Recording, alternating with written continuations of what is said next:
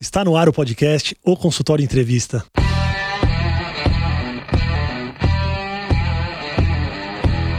Bem-vindos, eu sou Daniel Kruglenski, médico, cirurgião do aparelho digestivo e vou entrevistar aqui especialistas em diversas áreas que vão nos ajudar a crescer na carreira, melhorar a conexão com os nossos pacientes e a se desenvolver na profissão.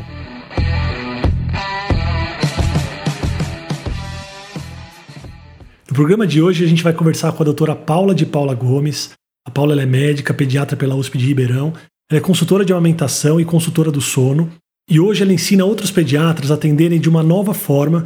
E, na verdade, ela resgatou uma forma muito antiga de atender, que é o atendimento domiciliar. Obrigado por aceitar o convite, Paula. Oi, Daniel. Eu que agradeço. Obrigado pelo convite. Obrigada por estar aqui e por me dar esse espaço para levar o atendimento domiciliar a mais gente. É uma honra estar aqui. Paula, deixa eu te perguntar uma coisa. Você atende 100% domiciliar? Você não atende no consultório físico? Então, Daniel, atendo só domicílio. É, quando eu morava em São Paulo, me mudei para Ribeirão tem dois anos, vai completar dois anos. E em São Paulo eu fazia esse atendimento domiciliar, mas era mais na casa de amigos, pessoal do prédio, enfim. E aí todo mundo pagava particular porque tinha essa, essa cultura do reembolso, né, muito forte em São Paulo. E aqui em Ribeirão, não os planos de saúde daqui não têm essa cultura. Então, já antes de vir, já pensei que vai dar tudo errado, é, não vou conseguir fazer esse tipo de atendimento, não vou conseguir cobrar particular, enfim, vou montar um consultório e seja o que Deus quiser. E aí, cheguei aqui em Ribeirão e tudo foi muito diferente do que eu esperava. Como que você chegou nisso? Você não atendeu ninguém no consultório? Pois é, eu não atendi ninguém no consultório, foi tudo muito diferente do que eu esperava, graças a Deus, foi, foi muito melhor. É, eu montei o consultório, ele estava lindo, montei com uma amiga que é neuropediatra, e aí, a partir do momento que eu dei essa opção para as famílias, é, eu nunca fui lá, paguei por uns três meses, talvez quatro meses, o aluguel do consultório, e aí devolvi para essa amiga, falei, ó, oh, não dá, é, meu negócio mesmo é domiciliar, e nunca fui no consultório, nunca sentei na cadeira do consultório. Então, quando você se apresenta para alguém, você tem um cartão médico a domicílio? Como é que funciona isso? Então, eu não tenho cartão de visita, nada disso. Meu cartão de visita é o meu Instagram. É, eu comecei, eu tinha um Instagram bem tímidozinho, mas na minha vinda para Ribeirão, por acho que talvez coisa de Deus, eu fui atender uma pessoa que é uma digital influencer daqui da cidade e atendi uma outra fotógrafa bem influente também, que é fotógrafa de bebês e famílias e gestantes, então é minha praia, né? E aí o atendimento delas aos filhos delas, né? Eu não pedi, imagina, de jeito nenhum parceria, não, nem entendia o que, que era isso. E aí, por vontade delas, acho que por uma gratidão pelo atendimento, enfim, elas filmaram, tiraram fotos e tal e postaram. E essa digital influencer, eu saí da casa dela, eu tinha 700 seguidores novos, quase 40 pessoas me mandando mensagem querendo agendar consulta. Uau! E a coisa foi tomando uma proporção muito grande, foi muito legal. E aí foi isso, assim, o meu atendimento hoje é no boca a boca, ou as pessoas me acham no boca a boca, em mesa de festa de criança, enfim. É, e aí depois que veio a pandemia, no começo do ano, mais ainda as pessoas têm buscado ficar em casa, né, no isolamento, enfim, evitar as salas de espera, aquela confusão toda de lotação de criança e e aí o, o domicílio se tornou ainda mais importante, e as pessoas têm dado mais valor ainda. Sim. Engraçado que na minha especialidade, eu sou cirurgião do aparelho digestivo, quando eu preciso fazer um atendimento domiciliar, normalmente é uma urgência, alguém que não tem condição de se deslocar até o consultório e tal. E é sempre num horário meio alternativo. Você conseguiu criar uma rotina para você de atendimento, de horário? Você tem uma rotina mesmo atendendo na casa das pessoas? Como que funciona isso? Sim, eu super consigo criar uma rotina, é, principalmente antes da pandemia, né? A Isabela, é, minha filha de quatro anos, estava na escola. Claro, tudo era muito mais fácil. E antes da pandemia, eu era mãe de uma. Hoje sou mãe de duas. Mas então a Bela ia para a escola e eu me organizava para trabalhar no horário que ela estava na escola. Então, a única coisa que eu tive que abrir mão foi de uma secretária. Eu não tenho secretária porque a logística do deslocamento eu que faço. Então, se uma mãe manda, quer um encaixe, alguma coisa, eu consigo organizar a logística minha do deslocamento para ter mais lógica, assim, né? E o custo com gasolina, enfim, ser reduzido. Então, eu consigo super organizar, inclusive eu acho que isso é uma vantagem é, do atendimento domiciliar, porque eu vou, eu me desloco e eu consigo realmente fazer do meu jeito. E o horário de trabalho também, eu tenho o meu horário. Eu sempre falo para as minhas alunas do curso que eu tenho, curso para pediatras, que eu não sou um pronto-socorro ambulante, eu não atendo 24 horas, né? Assim como um consultório funciona, o consultório tem horário para funcionamento, o meu atendimento também. E as minhas mães super entendem, porque elas, a gente cria um vínculo muito forte, a gente é, tem essa relação muito intensa, assim, o que eu acho ótimo, né? Eu adoro. Você chegou a conversar com algum médico mais antigo que atendia em domicílio? Se a forma de atender é parecida? Se você está fazendo uma medicina que era feita em 1940? Daniel, não cheguei a falar com nenhum pediatra mais antigo. Na verdade, eu até conheço poucos pediatras aqui de Ribeirão, apesar de ter bastante. Eu não cheguei a falar. A minha única preocupação quando eu vim foi com o Cremesp, com medo de que isso pudesse se tornar um problema. Cheguei a mandar um e-mail para eles no Cremesp e não tinha nenhuma objeção contra o, o atendimento domiciliar. Então eu fiquei tranquila. No meu último lançamento até do curso para pediatra sobre atendimento domiciliar, uma pediatra me mandou uma mensagem privada, horrorizada com o atendimento domiciliar e com todo o romantismo que isso envolve, porque ela me falava que a pediatria não é assim, não é isso. Quisera ela ter esse romantismo todo pela pediatria e essa, como se fosse uma ilusão de que a realidade não é assim, mas a minha realidade é muito assim, é, é totalmente romantizada. E minha pediatria, a pediatria que eu faço eu amo. E o feedback que eu tenho das famílias é muito legal. Então, para mim, é, tudo isso que eu falo da pediatria é porque eu vivo exatamente isso. Para quem está ouvindo a gente aqui, a doutora Paula ela começou a ensinar pediatras a fazerem esse atendimento domiciliar, né, Paula? Esse curso que você citou é um curso onde você ensina os outros pediatras a essa nova, essa nova, vou chamar de nova, essa nova forma de atendimento, certo?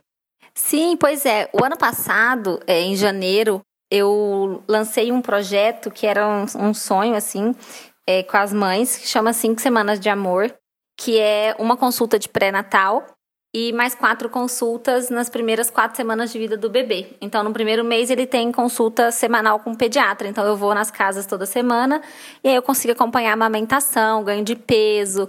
Eu levo balança todas as vezes, a gente avalia, é, faço aplicação de laser na mama se tiver alguma ferida.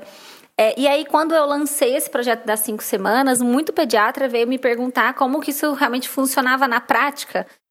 Como que eu levava balança, se eu levava, se eu levava, se eu media as crianças, como que eu fazia. É, começaram a surgir muitas dúvidas práticas mesmo do atendimento domiciliar. E aí eu resolvi juntar tudo isso num curso. Então o curso ele tem todo esse conteúdo das cinco semanas que eu levo para as mães. Então tem a amamentação, tem os saltos de desenvolvimento, tem esterogestação, tem a própria consulta de pré-natal. Então eu falo tudo isso no curso e um dos módulos é sobre atendimento domiciliar na prática. Então eu mostro tudo que eu uso no, no curso. É, a balança, como que eu faço para o atendimento no prontuário eletrônico, ensino a usar. E, está sendo muito legal, assim, a gente já tem, esse ano a gente né, já formou 100 pediatras, a gente está conseguindo levar para uma turma muito boa esse atendimento e esse, essa forma de atender, né, esse modelo que eu, que eu tô usando. E a gente criou agora, para finalizar o ano com chave de ouro, uma plataforma que a gente cadastra os nossos alunos e aí é como se fosse um site de busca de profissionais, né, pediatras que atendem a domicílio. Então a mãe vai no site, que é o, o site é o site com o meu nome, doutora Paula de Paula Gomes, é, .com.br, e ela faz tem a parte lá para mães e ela faz a busca pelo site. Ela põe a cidade que ela mora, o estado que ela mora e aparecem os pediatras que atendem na sua região. Então, nossa, eu estou super feliz com o curso, está sendo um, uma realização enorme. Legal. O Paula, o pediatra que se propõe a atender em domicílio, ele precisa comprar uma picape para levar as coisas? Tem muita coisa para levar? Não, a gente não precisa de uma picape. É, eu, quando comecei, eu tinha uma balança de consultório que ela é super pesada, trambolha mesmo, assim, para carregar, difícil de, é, de mau jeito, assim, para carregar. Mas eu me virava com ela. E agora as coisas vão melhorando, então minha balança é fina, super leve, é tranquilíssima de carregar. Os restos das coisas eu levo tudo numa bolsinha de uma maletinha mesmo que eu ia pro plantão. E a única coisa que é um pouco maior, é que dá mais trabalho de carregar, é o laser, porque ele vem numa maleta, que vem o carregador, vem o suporte, enfim, é uma maleta grande. É, e para deixar ele bem protegido, que é muito sensível, eu levo ele na maleta. Então, quando eu preciso dele, ele é um pouco mais trambolinho, mas nada que me atrapalhe absurdamente. Então, é, é bem tranquilo, assim, não precisa de picape, não, viu? Sobre entrar na casa das pessoas, Você está entrando numa intimidade que quem atende no consultório não tem. A casa das pessoas é, é o porto seguro das pessoas, é a bagunça das pessoas, é a zona das pessoas. O que, que você sente assim? Para você é um privilégio poder entrar? Como é que é a parte emocional de você atender a pessoa dentro da casa dela? Na verdade, eu acho que o entrar dentro da casa das famílias é o mais fascinante do atendimento domiciliar. A gente consegue ver realmente o ambiente que essa criança vive. Então a gente sabe como que é o quarto, quem que é a rede de apoio. Se eu vou ajudar a mãe na amamentação, eu vou ajudar ela na poltrona da casa dela, que é muito diferente de eu ajudar ela na cadeira do consultório. E aí chega na casa dela é tudo diferente, o jeito dela se apoiar, o jeito dela sentar. Então, é tudo assim, a gente consegue, por exemplo, entrar no quarto do nenê e ver que tem um kit, um kit berço, que tem aquelas almofadas fofinhas e tal, que são risco para morte súbita, então a gente já orienta isso às mães. É, a gente orienta outras questões de segurança, a gente consegue ver a rede, a rede de apoio da mãe, se tem uma avó ali para ajudar, se tem uma, uma funcionária que pode fazer a comida, se tem alguém que possa levar um copo de água para essa mãe na hora que ela precisar. Então, eu acho que a, a, telemedicina também ajuda a gente desse jeito, eu acho que é um pouco parecido com o atendimento domiciliar, porque a gente acaba entrando mesmo dentro da casa dessa pessoa. Então, eu vejo de um outro lado, eu não acho que é uma invasão de um porto seguro. Eu acho que é uma, uma oportunidade da gente ajudar ainda mais essas famílias, sabe? Sim. Você já teve medo de ir na casa de alguém? Olha, eu nunca tive problema. É, como eu, a gente falou lá no comecinho, o meu trabalho sempre foi muito no boca a boca. Então acaba sendo indicação, pegou o telefone. Se a pessoa chega direto no meu WhatsApp, eu sei que alguém indicou, porque eu não tenho aqueles é, o link direto do Instagram para o meu WhatsApp. Então, se a pessoa tem meu número, é porque alguém indicou né? Mas de toda maneira eu dou uma averiguada, pergunto quem indicou, como que me conheceu. E se a pessoa me chama pelo Instagram, é, eu também entro na página dessa pessoa, eu dou uma olhada, vejo se a gente tem alguém em comum para me resguardar. E aí outra coisa que eu faço, eu sempre falo, olha, me dá seu endereço para eu poder ver é, minha logística e tudo. E aí eu vendo o endereço eu consigo ter noção da região. Por uma coincidência ou não, o, o meu atendimento ele parece que ele se restringe a um raio aqui em Ribeirão, que é uma região muito tranquila, é, muito segura. Eu não costumo sair muito fora desse raio de atendimento, não. É, tá, não sei o que acontece. Eu acho que é, como é boca a boca, as pessoas se conhecem né, de escola, de coisa, então todo mundo mora mais ou menos perto. Então eu fico restrita a esse raio, mas já aconteceu, por exemplo, é de uma pessoa me chamar para atender que não morava aqui e falou que o apartamento dela ficava num hotel. Eu achei estranho, e eu entrei no Instagram dela e não, não tinha ninguém em comum. Ela seguia um monte de gente, um monte de gente seguia ela, mas ela não tinha nenhuma publicação. Era um Instagram fechado. Então eu achei estranho e não dei continuidade na, no agendamento. E aí eu fico por aí mesmo, assim, para me resguardar. Sim, que eu acho que essa é uma preocupação de quem vai atender na casa de alguém. Saber onde você está entrando e quem indicou. E você já passou por alguma situação muito constrangedora dentro da casa de alguém? Ó, não vou mentir, hein? Pra não falar que eu nunca vivi uma situação constrangedora, eu fui fazer um atendimento de uma família muito rica, enfim, uma casa grande, todo mundo muito apreensivo com o menininho que tava doente, todo mundo sabia que eu tava lá. E aí tava no quarto eu, a mãe, a irmã mais velha, o menininho, e o pai, preocupado com o atendimento, veio saber né, o que estava acontecendo com o filho. A hora que eu olhei, ele tava de camisa e cueca. eu morri de vergonha, né? Virei assim, fiquei meio de lado. Mas assim, era uma pessoa descolada, um cara meio descoladão, assim, engraçado, extrovertido. É, acho que era o jeitão dele, mas ele não tava nem aí, não. Mas eu fiquei, né, acelerei um pouco o final da consulta, fiquei meio de costas assim e finalizei. Foi a única situação que eu vivi, mas não de perigo, assim, nada disso. Ô Paula, e casos graves, assim? Você já chegou a atender algum caso grave que você precisou tirar da casa e levar para o hospital? Ou você faz mais a puericultura dentro dos domicílios? Olha, paciente grave mesmo, eu nunca cheguei a atender. O que eu já atendi com bastante frequência foi broncoespasmo.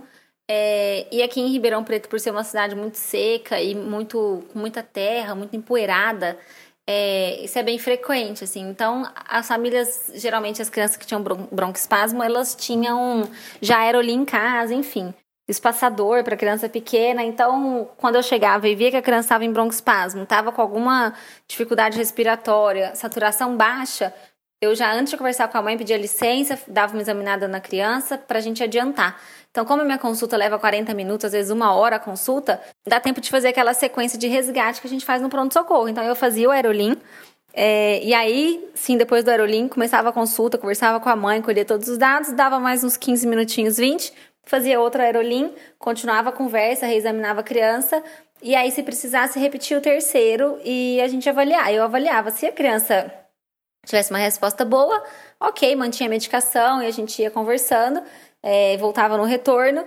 É, se não, se não tivesse melhor, eu encaminhava para o pronto-socorro.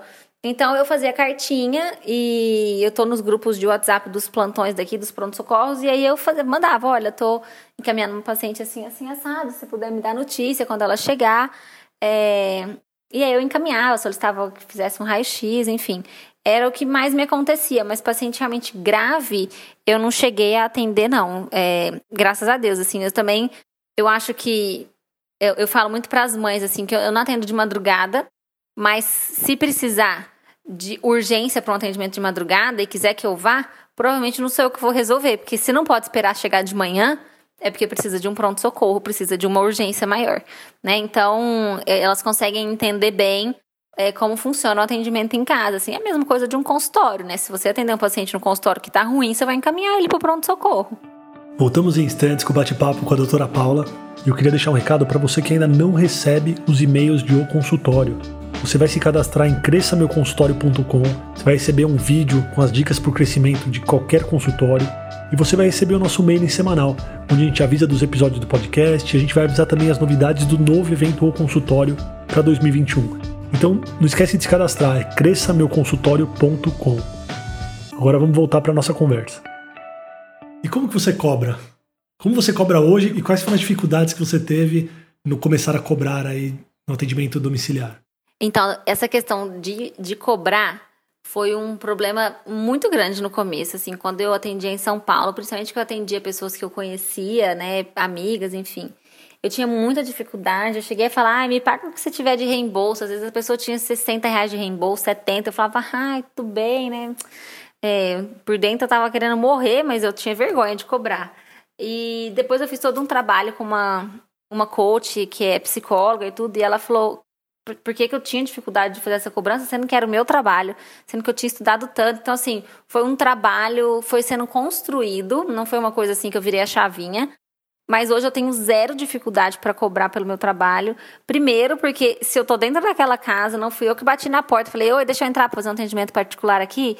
Não, a pessoa me chamou sabendo que o atendimento é particular, sabendo o valor.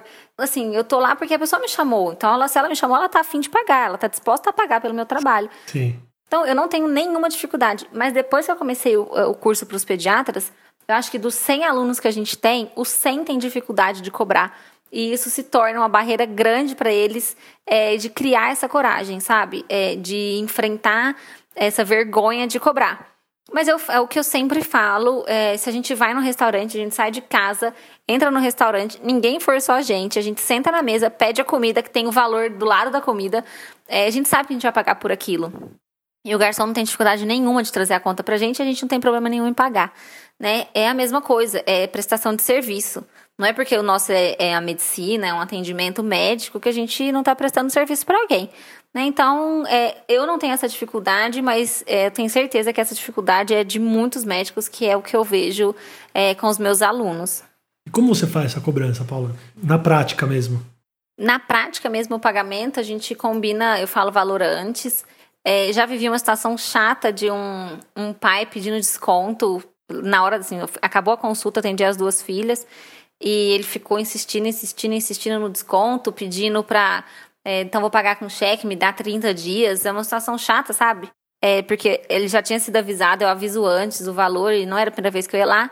E eu até brinquei com ele na situação, porque ele, ele tava embarcando para uma viagem internacional.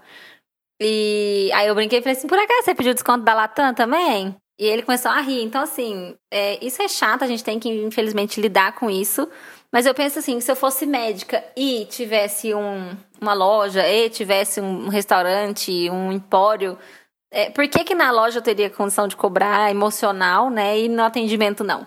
Então, a, eu, o atendimento é assim, eu passo o valor antes, eles já sabem quanto que eu vou pagar, quanto que eles vão pagar, e aí eles me pagam por transferência, o cheque, o dinheiro. É, eu fiz um, um uma artezinha, assim, uma fotinho que eu mando no WhatsApp com eles, com o número da minha conta, meus dados. E é super tranquilo, assim, eu nunca, nunca tive nenhum problema de alguém não pagar, eu sair da consulta e depois não receber, zero, assim, nenhum problema. Sim.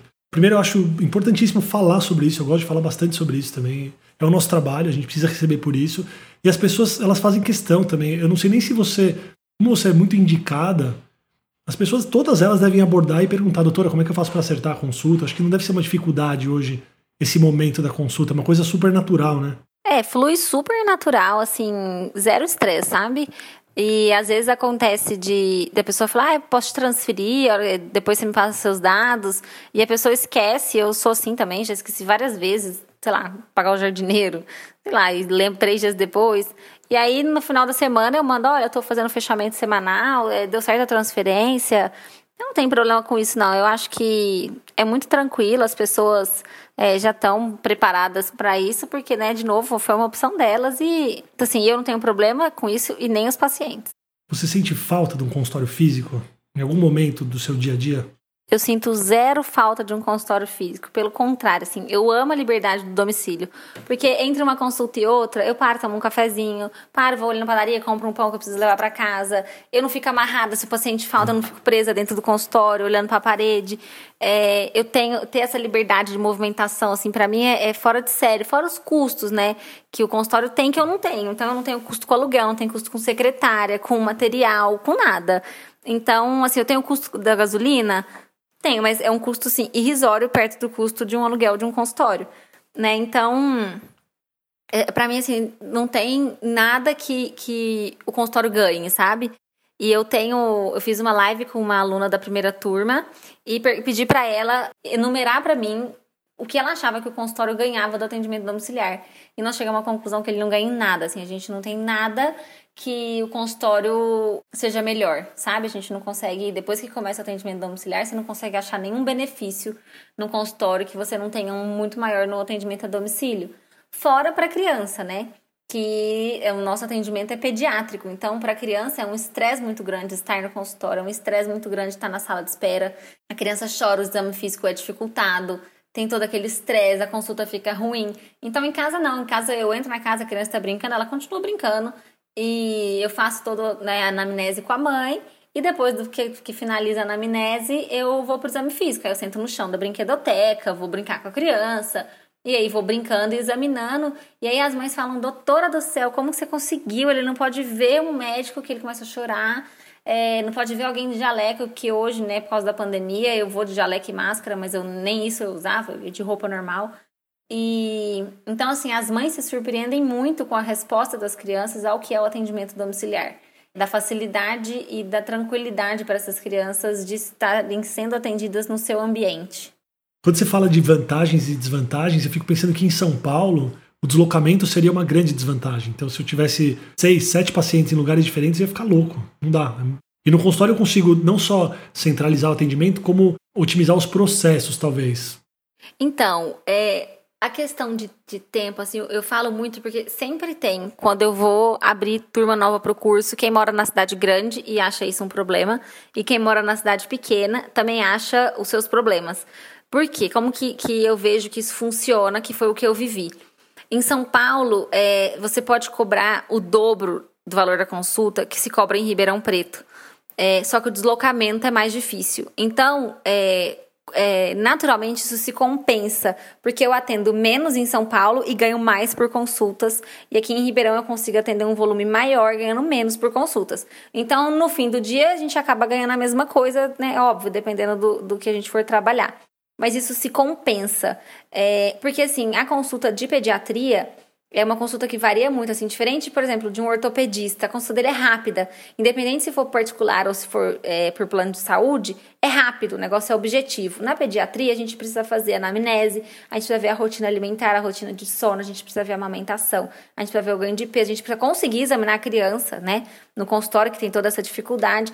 É, e tudo isso deve ser feito em 15 minutos, se for por, pelo plano de saúde porque a pessoa ganha uma, um valor é, irrisório e ela precisa de volume para pagar as contas no fim do mês, né? Então, o que eu percebo é que a gente consegue fazer um atendimento, é, tudo que a gente precisa no atendimento domiciliar, porque é um atendimento mais longo, né? É, eu, e que compensa, porque se eu, vamos, sei lá, vamos chutar, se você ganha 400 reais numa consulta particular e 70 reais numa consulta do plano de saúde, é, quantas vezes você vai ter que atender para ganhar os seus 400 reais? Né? Quantas vezes do plano você vai ter que atender? Então, você atende menos paciente uma consulta de qualidade.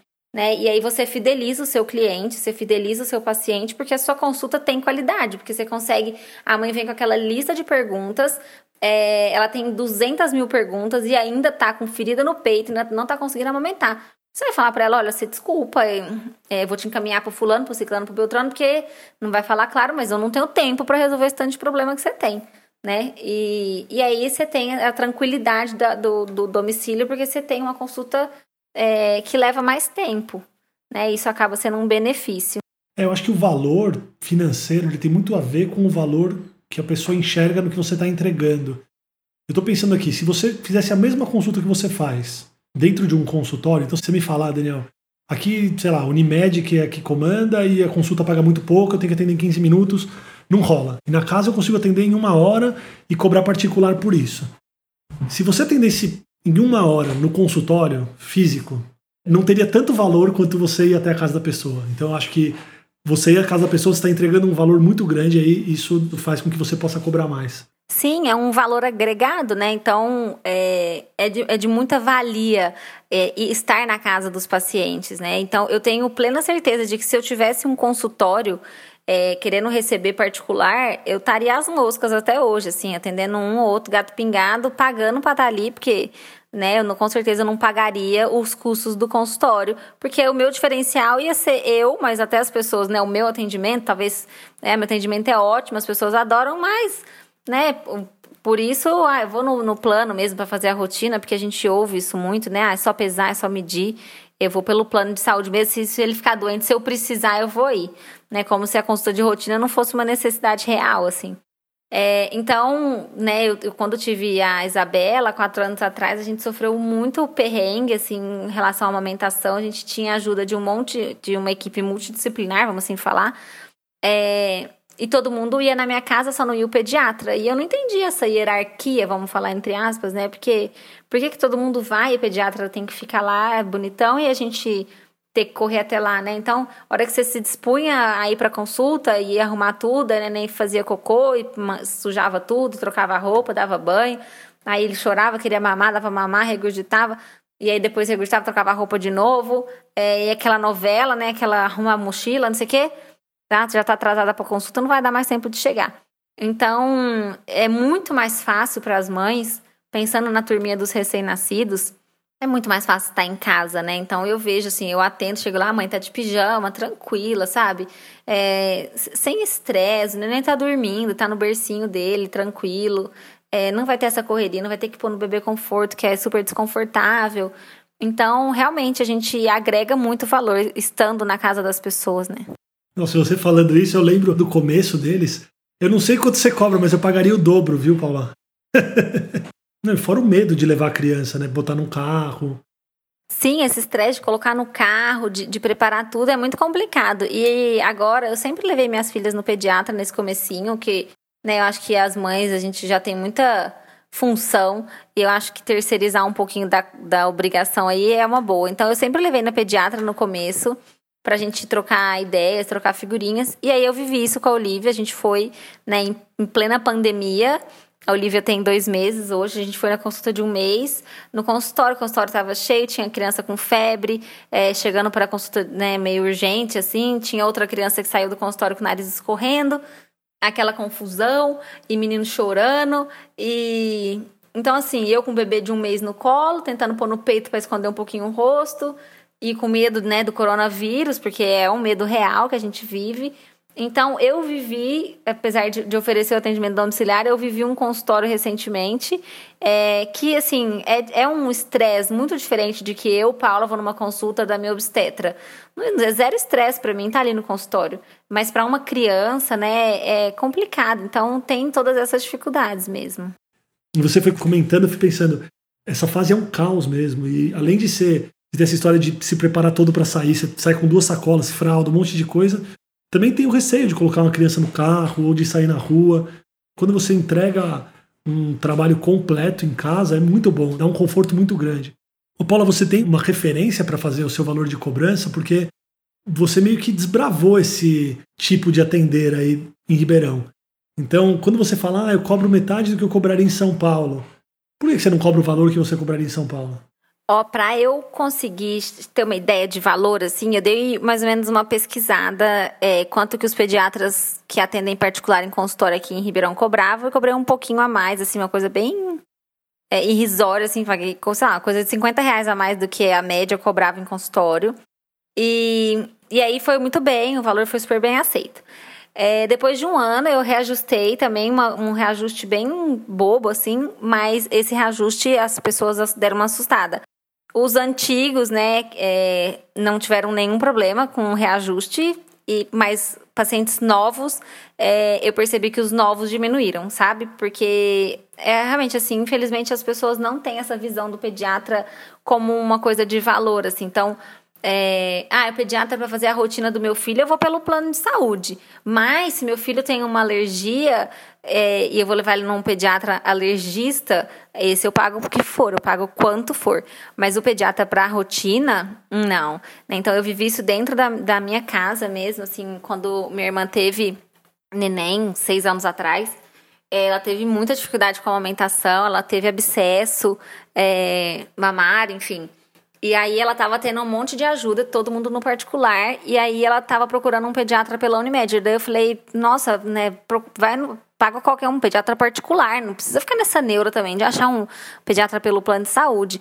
Imagina, eu tô pagando todo mundo é, particular, o pediatra vai pela Unimed. Não, o pediatra não vou pagar particular, não, tenho Unimed é para isso. Então, né, eu vivi isso, eu tava na época da residência, né, para fazer o atendimento para assumir essa bronca mas ela não aceitou. E, a, e não é só ela, eu vejo que isso é uma prática muito comum. É, graças a Deus tem melhorado bastante, está tendo uma valorização muito grande dessa humanização, desse começo de vida, amamentação, enfim. As coisas estão melhorando, as pessoas estão se, se dispondo mais a pagar, mas não é uma realidade fácil para o pediatra.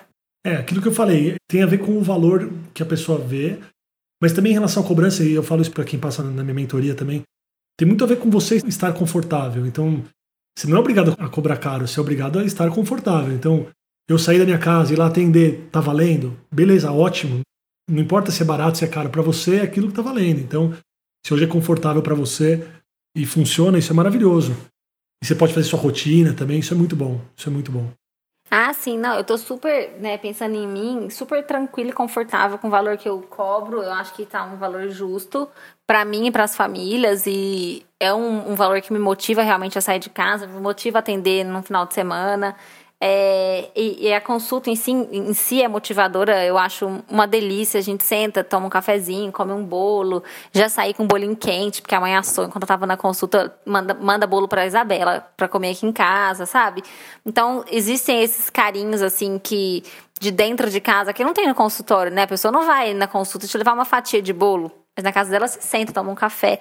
Então, isso é muito gostoso. É se, se alguém me, me, me oferecesse, falar, olha, montei um consultório novinho, zero aqui, maravilhoso, é, é seu. Eu vou agradecer e não vou aceitar o presente, porque para mim não tem nada que se compare com atendimento domiciliar e eu não toparia um consultório. Pode ser que daqui muitos anos eu pague minha língua, mas é, eu tenho certeza que a minha vida é o atendimento domiciliar. Legal.